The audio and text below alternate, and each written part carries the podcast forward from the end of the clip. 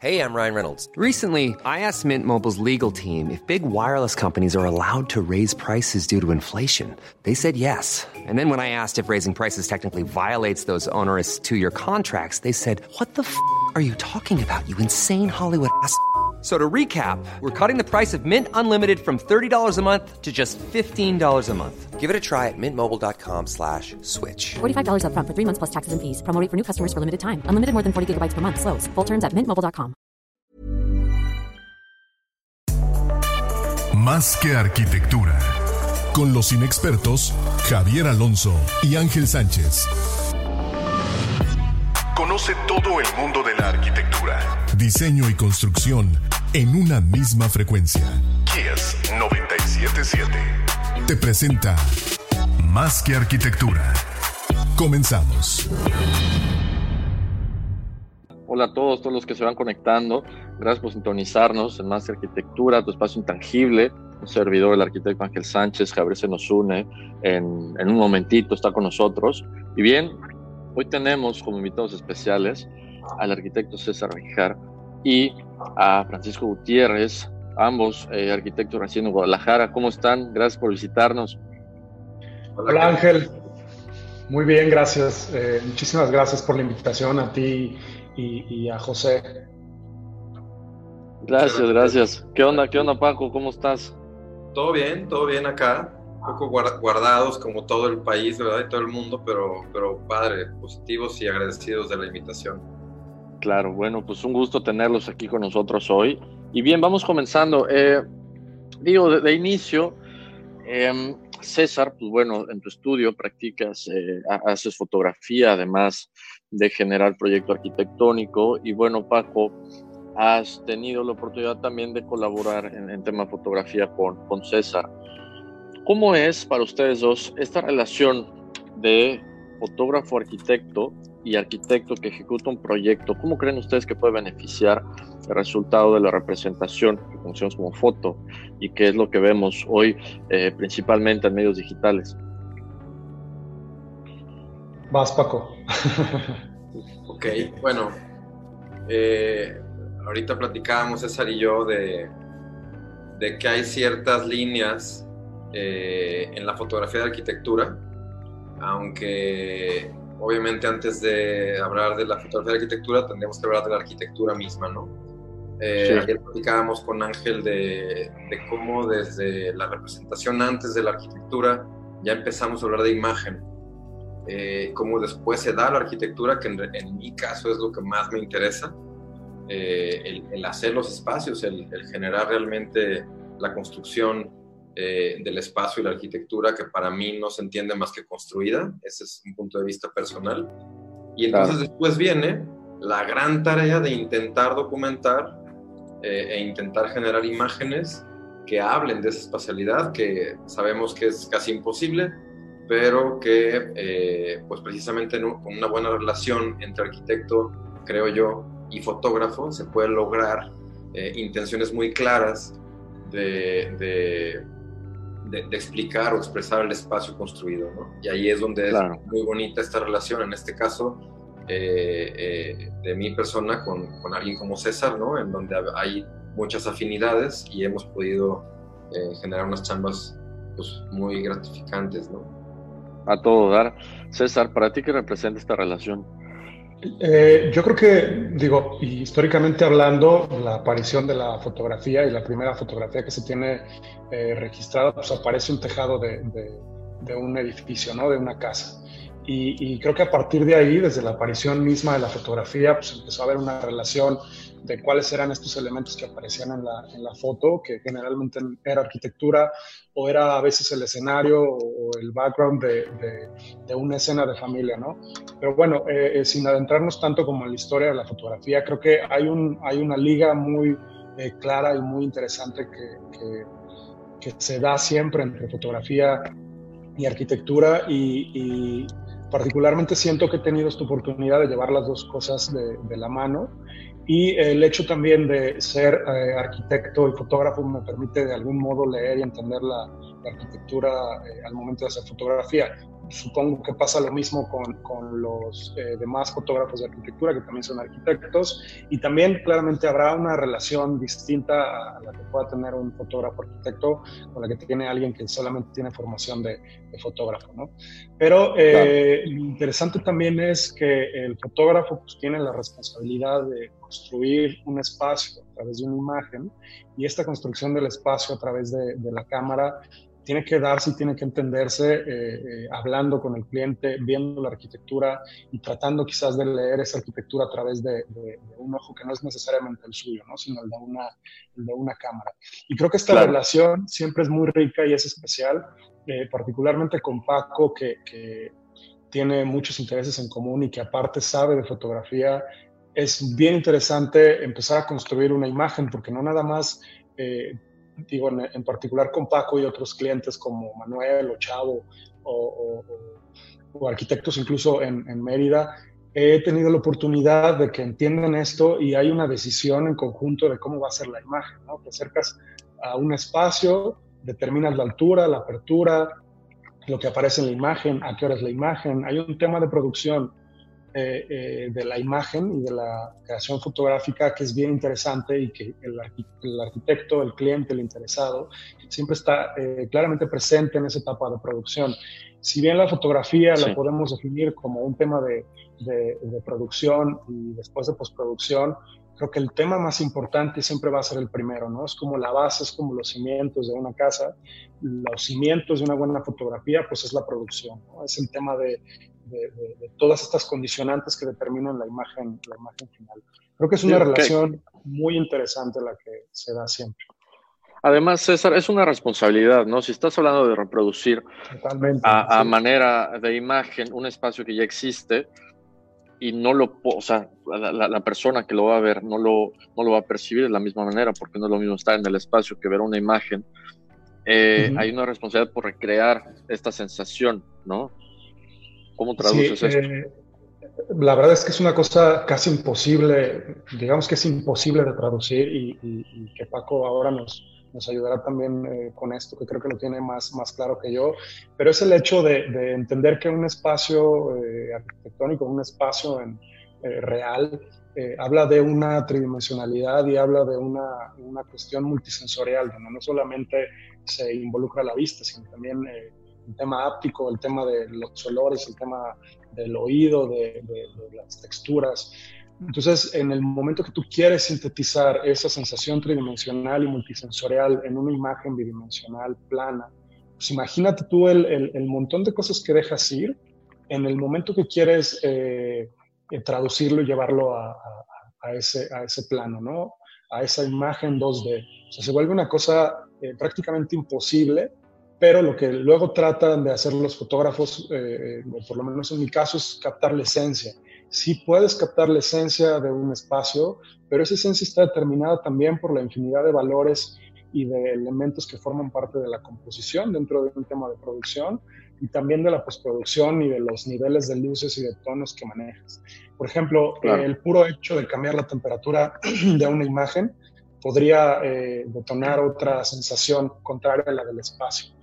Es decir, si tienes una imagen ligeramente más cálida, cuando en realidad la sensación del espacio era fría, porque era en la mañana y había 10 grados de temperatura, pues a lo mejor la foto ya te está expresando otra cosa que no es la realidad.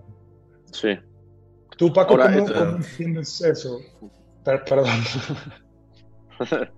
no, adelante, adelante, Paco. Mira, era lo que, lo, lo, que nos ha llevado a tantas eh, horas de, de, de plática, ¿no, César? O sea, en realidad para mí son dos cosas hasta cierto punto distintas. La arquitectura en la cual te metes y vives a las imágenes, porque las imágenes, digamos que no tengo el suficiente conocimiento socioantropológico para poderlo decir, inclusive yo diría que hasta biológico, pero yo lo veo como, como un triángulo, ¿no? O sea, viene una imagen y tiene que rebotar en tu interior y, sacar de tu interior vivencias que tú ya has tenido para poderte dar una información. Entonces, si tú no tienes vivencias, no sé de qué manera te va a hablar la foto. O dicho de otra manera, a cada persona le dice cosas distintas la foto.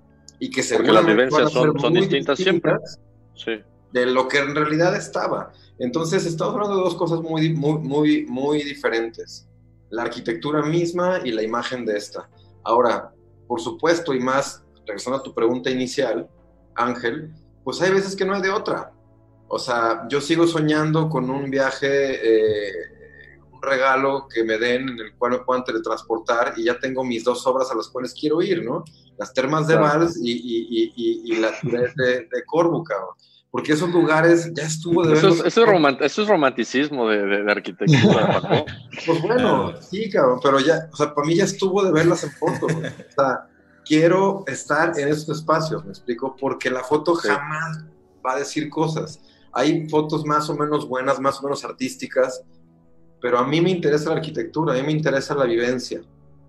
Eh, es, quizá tiene que ver, y ahí sí entramos hasta a diferencias generacionales, tema millennials, no millennials, ¿no? De, de, qué más eres hijo o no de la imagen. Sin embargo, yo creo que hasta el hijo más cañón de la imagen puede ser seducido por un espacio, ¿no?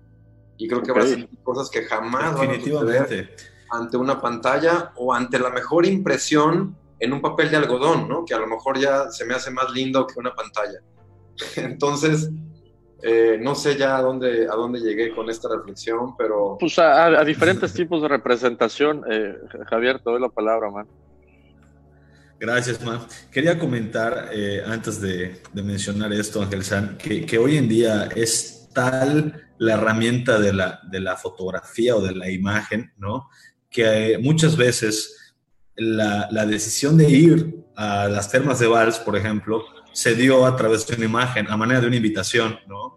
O cuando empezamos a trabajar un, proyecto arquitectónico, el cliente te trae imágenes, ¿no? Te manda fotos, a veces como una especie de selección de ideas o de, o de concepto, pero como no lo saben traducir posiblemente a palabras, toman un gráfico literal y te lo mandan. ¿no? Al fin y al cabo, creo que hoy en día nuestra, nuestro cerebro ya trabaja a través de la imagen, ¿no? Ya como una herramienta este, fija y, ahora sí que, que no, no, al menos nosotros en la arquitectura, no, no, no, nos conocemos haciendo arquitectura sin poder evaluar la imagen que está dando eso que estamos proyectando, ¿no? Claro, exacto, Ahora, ahora percibo en esto que platicas, Paco, eh, un gusto, lo, platicamos ayer, ¿no? Incluso, un gusto por esta representación tal vez más old school de, de lo que entendemos como arquitectura o de cómo consumimos arquitectura, ¿no? Eh, ¿qué, es, ¿qué, es, este rollo que traes cuando rendes la representación en dibujo? O sea, las la representaciones 2D que podemos tener como herramientas para vender o mostrar un proyecto, ¿cuáles son las que prefieres? Mira, creo, y, y, después de que platicamos me quedé, me quedé pensando en mis traumas, ¿no? Este, porque efectivamente Sí, uno es que no se hace renders, efectivamente César, y a lo mejor por eso no soy tan fan, pero más bien tiene que ver con lo que me interesa. A mí lo que me interesa es el oficio. De hecho, tengo toda una investigación ahí pendiente que la voy haciendo sobre los oficios. O sea, me interesa el cómo hacer la arquitectura, me interesa el trabajo del carpintero, me interesa las cosas físicas. De ahí que disfrute hacer mis dibujos eh, uno a uno de los detalles, etcétera no es tanto que prefiera eso que un render. Son dos cosas muy, muy distintas. Simplemente a qué le doy el tiempo, me interesa más lo construido. Si tú me dices, ponerme a hacer una imagen bonita en un render, que para mí es todo un oficio, ¿eh? El renderista es todo un oficio, o sea, el cual yo doy un paso atrás. Pero si tú me dices, me pongo a montar una imagen hermosa o me pongo a desarrollar una pieza en carpintería que le va a dar la bienvenida a mi cliente en su casa, no tengo duda, me explico, pero son gustos personales. Entonces, eh, no es que, que, devalúe los renders, simplemente son intereses distintos. Y sí creo que el render o la imagen de fotografía demasiado producida sí cae en temas comerciales o, o, hasta mercadotécnicos que no son tanto de mi interés, simplemente. Claro. Ahora, ¿cómo entienden esto? Eh, porque consumimos mucha arquitectura a través de redes sociales. Y ahorita que estamos eh, encerrados o guardados, pues consumimos todavía más este tipo de contenido en lugar de poder visitar obras. Eh, César, ¿cómo crees que esto influye en nuestra experiencia de consumir arquitectura, de conocer los espacios, ¿no? Y cómo vamos a poder ir sobrellevando esta situación para que lo que consumamos sea eh, de alguna manera honesto y sea, sea de valor, sea contundente. Claro, yo creo que definitivamente desarrolla más nuestro deseo, ¿no? este deseo de, de, conocer y, ver la arquitectura eh, de manera real, ¿no? Lo que mencionaba Javier creo que es súper acertado porque al final esta fotografía que estamos viendo pues, termina siendo un portal que nos lleva a, ese lugar y que eventualmente vamos a querer ir y vivirlo de manera eh, directa. Yo creo que lo que está haciendo ahora eh, los medios de comunicación y el hecho de, estar saturados de, imágenes o estar sobresaturados de imágenes, pues está volviendo, yo diría que un poquito más deseosos y con ganas de salir al mundo, a, a ver esa arquitectura con nuestros ojos y a tratar de estar ahí. Sin embargo, creo que eh, vale mucho la pena y quizás contradice al discurso de decir que no es posible eh, captar la arquitectura a través de un plano bidimensional en unas cuantas imágenes. Lo que voy a decir seguramente lo contradice, pero también creo que resalta otros puntos que van en relación como a este tema de, eh, digamos, nostalgia, y es el hecho de, de no sobresaturar y de no sobrevisualizar la arquitectura. Eh, ¿Cuántas veces no vemos 40 eh, fotos del mismo proyecto cuando a lo mejor de esas 40 fotos valía la pena solo tres fotografías? Y a lo mejor esas tres fotografías eran la síntesis de la esencia del espacio. Entonces, eh, por lo menos de, mi parte, siempre trato de mostrar las mínimas suficientes imágenes para lograr describir algo, para lograr describir una sensación o para ser el vínculo o el gancho de decir quiero ir a ese sitio, ¿no? Entonces, de repente me puedo aventar una sesión, eh, la última que hicimos con Paco de 20 fotos, y que Paco es de los clientes que, que, piden menos fotos por el tema de, de, la síntesis, de decir, quiero tener la cantidad mínima suficiente, la más descriptiva. Entonces creo que eh, eh, en ese sentido trato siempre de sacar a la luz una, dos, tres fotos, y no es un tema de, de digamos, de, querer tener las cosas solo para mí o para el arquitecto, no, creo que es un tema de mostrar lo que realmente vale la pena y, creo, que, creo que en este momento vale mucho la pena solo sacar a la luz y mostrar lo que vale la pena y no saturarnos de imágenes o de situaciones o de momentos que posiblemente no, no aporten o que no nutran al colectivo arquitectónico. Ahora, estamos hablando, César, es un muy buen punto. Estás hablando del colectivo arquitectónico. ¿Qué pasa eh, cuando hablas de un público en general y hablas de un público en general que tal vez no sabemos si entiende mejor o, se alimenta mejor de una síntesis de un proyecto o de mucho contenido. En este caso, ¿cómo abordarías el punto? Yo creo que es interesante entender que al final eh, la finalidad de, estas imágenes y de esta representación y de esta forma de sacar a la luz a la arquitectura eh, eh, es relevante entender que cada persona tiene su propia percepción, pues esta percepción que es única y que es especial y que si bien Paco como arquitecto, yo como fotógrafo tenemos una visión de lo que queríamos hablar y expresar, alguien que está viendo la fotografía y alguien que está viendo y estudiando el proyecto pues, entiende otra cosa que todas estas cosas siempre están basadas en el bagaje y, en, la, y en el nivel cultural y, en la posición geográfica en la que se encuentra cada persona, ¿no? Entonces, eh, lo que alguien ve en México eh, padre, pues a lo mejor alguien en Australia no lo ve padre o al revés, ¿no? Entonces, creo que de algún modo eh, no podemos estar pendientes de cómo está leyendo la gente fuera las cosas, pero lo que sí te digo es que nosotros de manera particular estamos encaminando las cosas a que el mismo gremio lo pueda ver, pero en el fondo también tratamos de que las cosas sean tan universales para que puedan ser entendidas por cualquier persona, ¿no? Por mi abuelita o, por los no arquitectos. Entonces es interesante eh, encaminar las cosas a, un lenguaje y un sentido universal que pueda ser leído por, por todo, pero pues ahí está Ahora, ¿en, en, qué caemos cuando este lenguaje y esta representación se le incluye el elemento artístico, ¿no? como la fotografía u otras representaciones 2D? Eh, ¿Qué tanto agrega a la experiencia de conocer eh, la arquitectura? ¿Cómo, entendemos todo ese contenido que estamos viendo?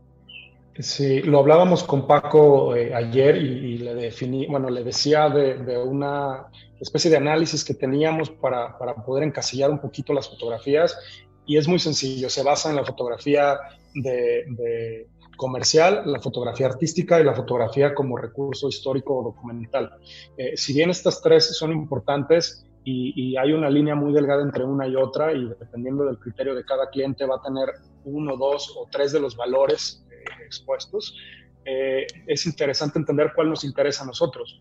Por ejemplo, a mí me interesa mucho la foto artística y creo que lo que hago con Paco y con la mayoría de mis clientes, en el sentido de que la foto habla de una composición, habla de una postproducción y de una producción basada en lo artístico que también tiene un valor comercial y que también tiene un valor histórico documental.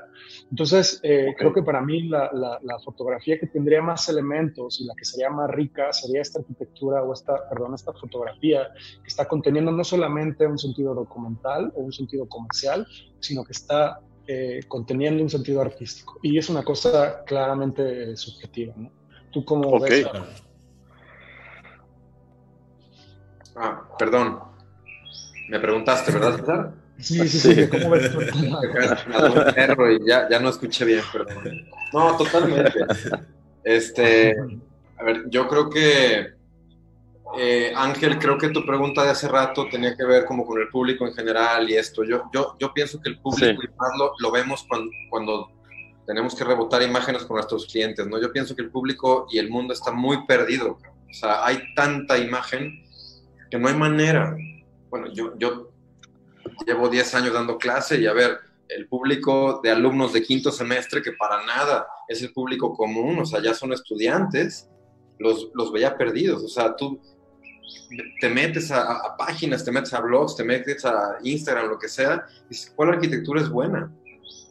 bonita se puede ver muchísima. ¿Y dónde encuentro? ¿Cómo encuentro? Entonces, la tarea de poder decantar de ese universo de imágenes algo bueno, híjole, no sabría ni por dónde empezar. Y en ese sentido creo importante la tarea de César, ¿no? De lo que hablábamos. O sea, es más, casi casi tendríamos que tener una autocensura, no sé si estás de acuerdo, César. O sea, ¿de qué cosas publicamos, cabrón? O sea, debería de ser regla, cabrón. Debería de Es un tema de curaduría, ¿no? Y es un tema de... eso, ¿no? O sea, prohibido subir tanta basura, cabrón. O sea, entonces Prohibido subir contenido chafa, claro. Y, cabrón, porque en realidad hay una sobresaturación donde encontrar algo bueno, y volviéndolo de César, o sea, que, que tenga una composición, que tenga una intención, que tenga una, una, un compromiso con documentar arquitectura, híjole, es garbanzo de la libra, ¿no? Debería de ser la tarea de todos, de todos los que se toman en serio esto, y nuestra tarea, ¿no? Con los clientes y con el público en general, cuando nos toque, pues sería poder ayudar a discernir eh, cuál es eh, eh, ese, ese material que verdaderamente pueda cumplir algo más, ¿no? Ahora, ¿cuál es el consejo que les das, Paco, a, estos chavos que estás hablando? Quinto semestre, no es un público general, pues son estudiantes de arquitectura y ya llevan pues, más de dos años estudiando. ¿Qué les dices? Digo, en realidad, ahorita estamos hablando de imagen, ¿no? Allá, allá no era hablar de imagen, era hablar de proyecto, ¿no? ¿Qué proyecto es bueno, cuál no? Entonces tienes que, eh, digo, porque mi, mi, clase era de diseño, eh, y algo, algo, similar podría pasar con la, con la foto, o sea, sí hay ciertas reglas básicas de composición, ciertos entendimientos y resoluciones de programas arquitectónicos, ciertas coherencias con la estructura, o sea, sí hay maneras tangibles y no tan subjetivas eh, de poder evaluar un proyecto y decir, esa es buena arquitectura. Lo mismo también una buena foto, ¿no? Solo te hablábamos con César, oye, ¿qué te pareció tal proyecto? Pues bien, la foto bien, pero si te fijas, no están bien las verticales, no está bien la composición, el horizonte está caído, puta. Claro, ya César y yo estábamos hablando ya lenguajes. De la técnica de la foto. A lo mejor más avanzados, pero que la verdad no es tan difícil. Yo pienso que cualquier persona le pones una foto eh, que César y yo nos podemos considerar buena y una comercial y cualquiera podrá ver la diferencia. O sea, la, cosa es empezar a tener contacto con buen producto, con buen producto en todos los sentidos, ¿eh? O sea, ahora sí, porque el, diseño no solamente está en, el, en, el, proyecto arquitectónico realizado, el diseño está en la ejecución de la fotografía y la representación 2D, definitivamente. Totalmente, totalmente, ¿no? Entonces yo pienso que, que por ahí va, ¿no? Y, bueno, estaría padre, César, comentar lo que decíamos el otro día, ¿no? También hay que entender que hay proyectos muy malos una representación increíble. ¿Cómo, cómo era César? De que el cliente... ¿Cómo era la, analogía? Lo dice Campo Baeza, lo, dice Campo Baeza, dice que, que, un arquitecto, no sé las palabras exactas, pero eh, menciona que, que, un buen eh, arquitecto con un mal fotógrafo es un tonto y que un buen arquitecto con un mal fotógrafo es, eh, es un tonto, ¿no? Pero el buen arquitecto con el buen fotógrafo, pues le está haciendo bien. Entonces creo que es importante eh, darnos cuenta incluso como nosotros arquitectos con cierta formación, darnos cuenta que al ver una imagen podemos discernir entre si el proyecto es bueno y la foto es buena o si ambos son malos o si uno es bueno y otro es malo. Creo que es importante tener esta capacidad de, de, análisis y a pesar de eso yo siempre digo que, que digo, todos mis proyectos, todos mis clientes son buenos, pero pero de repente entiendes que hay arquitectura eh, no tan buena, que cuando tú haces eh, fotografía, por más mala que sea esa arquitectura o por más eh, curiosa que veas esa arquitectura, puedes entender que por lo menos tiene una buena foto y que tiene una buena intención y que tiene un buen espacio. Entonces, si logras eh, sintetizar esa, esa, buena intención de incluso esa mala arquitectura, pues como fotógrafo la estás armando, ¿no? Y creo que, creo que hay que tratar de explorar eh, en ese sentido eh, la arquitectura a través de, la fotografía, por lo menos para que al cliente le sirva en un tema, digamos, comercial o en un tema también de, registro y de documento. Desde luego. No, y más que es el momento, ¿no? Para experimentar a través de la fotografía, porque estamos limitados ahorita en la manera que podemos consumir arquitectura y visitar espacios. Ahora, eh, la arquitectura y la situación actual, ¿cómo creen ustedes que va a evolucionar eh, eh, este, este producto, esta, este resultado final que conocemos como arquitectura? ¿Cómo va a cambiar después de esta situación? Comienza, Paco. ¿Te refieres a la contingencia? Sí. Ah. O a la era del render. no, el... a todo, porque está, viene, todo al mismo tiempo. Pues a lo mejor vamos a empezar a vivir en una realidad. Eh, no, se escoge, no se escoge, Pago, y precisamente tienes la época de render feo o fantástico del proyecto feo, como dices, y tienes también una contingencia y tienes también una serie de cosas y, no escogemos, ¿no? Que llega al mismo tiempo. Exacto. Claro. Mira, eh, digo, la contingencia, pues sinceramente, ahora sí que eh, ojalá que todos la libremos bien. Mm, hay realidades, creo que bastante particulares en cada lugar de la República y del mundo. ¿Y qué va a pasar con la arquitectura? Híjole, no sé, me queda claro que si volteamos para atrás, ahí me encanta la historia y pues la historia te dará pistas de cómo el ser humano es capaz de levantarse y reconstruir y volver a hacer absolutamente todo y seguramente mejor eh, que como estaba, ¿no? César y yo comentamos hace rato que muy probablemente después de esto pues se dé como un renacimiento, ¿no? O, por lo menos poder hacer una, una oportunidad, ¿no? César mencionaba no recuerdo totalmente el tema de la peste antes del Renacimiento literal, ¿no? Que hubo y que entonces esto eh, pues, produce cosas. Yo creo que eso al día de hoy es incierto. ¿Qué va a pasar? No lo sé. Pero independientemente yo sigo con el tema de que seguramente mm, quedaremos todavía más ávidos de salir y experienciar las cosas. No solamente la arquitectura, sino absolutamente todo lo demás. Desde el poder abrazar a tus padres que llevas dos meses sin poder ver, hasta poderte embarrar de barro, en, o sea, en el Dios, estuvo, bien el ejemplo. no, que, precisamente, y, me gustaría hacer la reflexión, me acuerdo que cuando salió Gravity, que ya estábamos en esta era con mis, eh, digo, la reflexión hice con mis alumnos, en esta era súper, súper digital y de, y de, imagen. Ya no me acuerdo hace cuántos años salió Gravity, pero también ya estaba muy claramente esta moda de los materiales crudos, de esta arquitectura, eh, eh, digamos, como más ruda, de, de, de, la cuestión vegana, de la yoga, de lo espiritual, etc. Y yo les decía, chequen esa película, ¿cuál es la reflexión? Alguien que ha vivido flotando en el espacio, viviendo de la total tecnología, y termina arrastrándose en el barro y besando la tierra. Claro. Así es la película. Buenísimo. ¿Se acuerdan? Buenísimo. ¿qué es esto? A ver, el ser humano no va, o sea, con o sin contingencias, y mientras más te encierren, creo que más, vas a seguir buscando la experiencia, vas a seguir buscando la materialidad y, el tacto y, el contacto. Entonces, ojalá sigamos buscando el hacer arquitectura que produzca eso, cabrón y no seguir solamente pensando en producir la imagen, tanto antes del proyecto como después del proyecto, ¿no? O como esta arquitectura que desde que se está proyectando está pensando en la foto que se le va a tomar, cabrón, en vez de la experiencia que va a producir. Entonces, claro, finalmente yo pienso que, que, esto, pues tal cual, nos va a recargar de, querer salir y, y, y, como Sandra Bullock en la película, salir a, a, tirarte a la tierra y a poder ahora sí embarrarte de tierra sin virus, ¿no? Y disfrutarlo de nuevo, sin virus. César, ¿tú qué opinas? ¿A dónde va esta situación?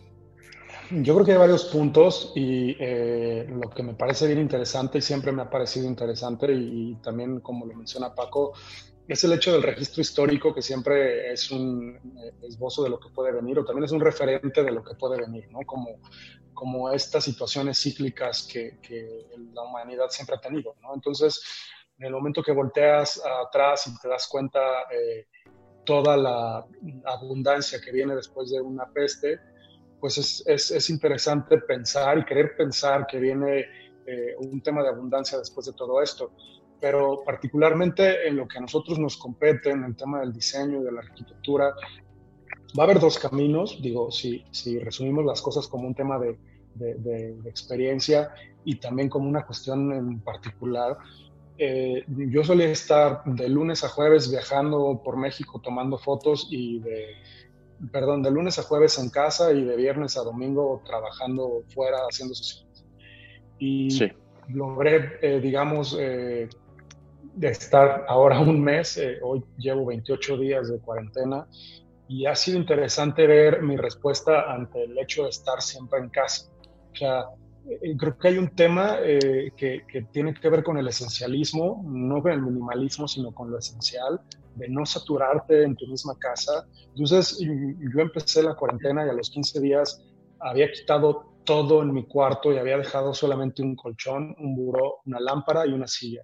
Y es lo único que tengo en mi cuarto, eh, mientras que en mi estudio limpié todo, en la sala quité cosas, entonces hay un tema, por, lo menos en mi manera de leer eh, el espacio interior, que tiene que ver con el esencialismo. Y al final ese esencialismo, decir qué es lo que necesita realmente el humano para estar a gusto y qué es lo que necesitas para no sobresaturarte estando en casa, pues probablemente esas reflexiones eh, se vean reflejadas muy particularmente en lo que yo hago como arquitecto o en lo que puede hacer un grupo de personas que están sintiendo o viviendo eh, la misma situación. ¿no?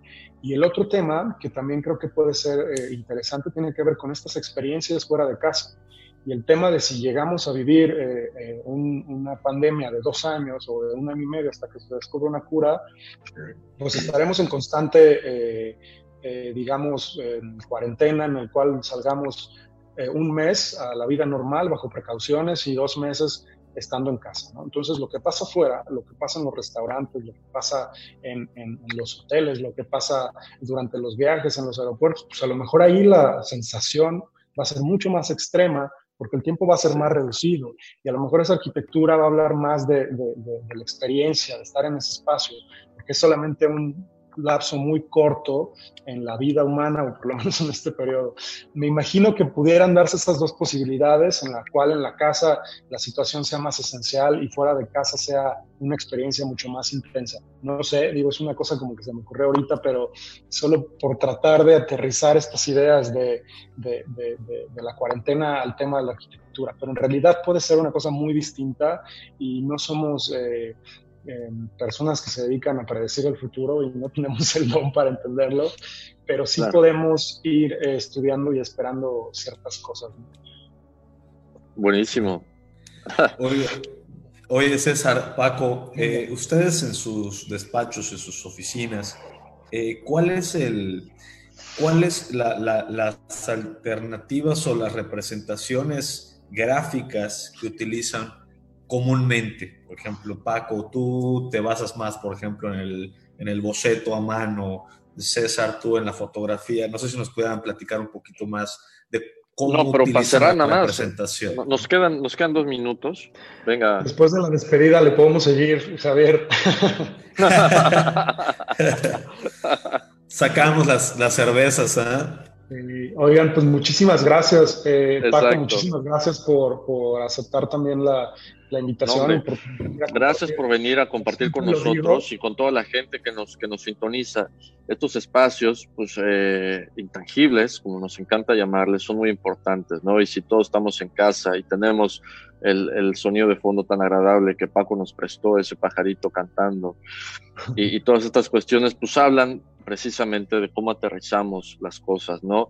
De, como dices, tal vez es un esencialismo de, tener lo menos posible y empezar a notar las pequeñas cosas tan bonitas que tenemos alrededor y de ahí para, para empezar a sumar, ¿no? Y aplicarlo a la chamba y aplicarlo a la vida y aplicarlo con la gente que nos rodea y que queremos tanto, ¿no? Entonces, bueno, pues muchas gracias, muchas gracias a los patrocinadores. Javier, te cedo la palabra para que termines de despedir, man.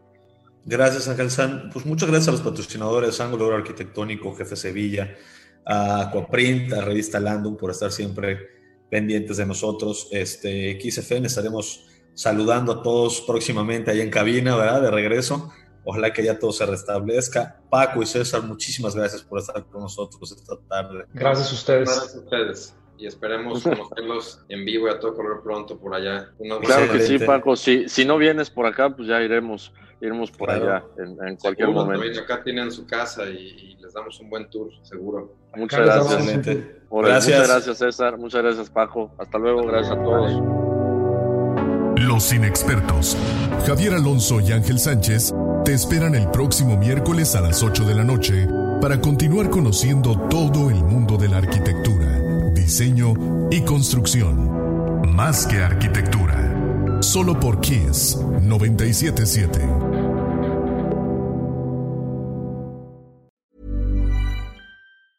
If you thought the only way to get a more defined jawline with natural looking results was through surgery, think again. Juvederm Volux XC is a non surgical injectable gel filler that improves moderate to severe loss of jawline definition and can help you achieve natural looking results with little downtime. Even better, this improved definition lasts up to one year with optimal treatment. No maintenance required. Improve jawline definition for a smooth, sculpted look with Juvederm Volux XC. For important safety information and to find a licensed specialist, visit juvederm.com. That's J U V E D E R M.com. Not for people with severe allergic reactions, allergies to lidocaine, or the proteins used in Juvederm. Common side effects include injection site redness, swelling, pain, tenderness, firmness, lumps, bumps, bruising, discoloration, or itching. There's a risk of unintentional injection into a blood vessel, which can cause vision abnormalities, blindness, stroke, temporary scabs, or scarring. Talk to a licensed specialist specialist to find out if it's right for you.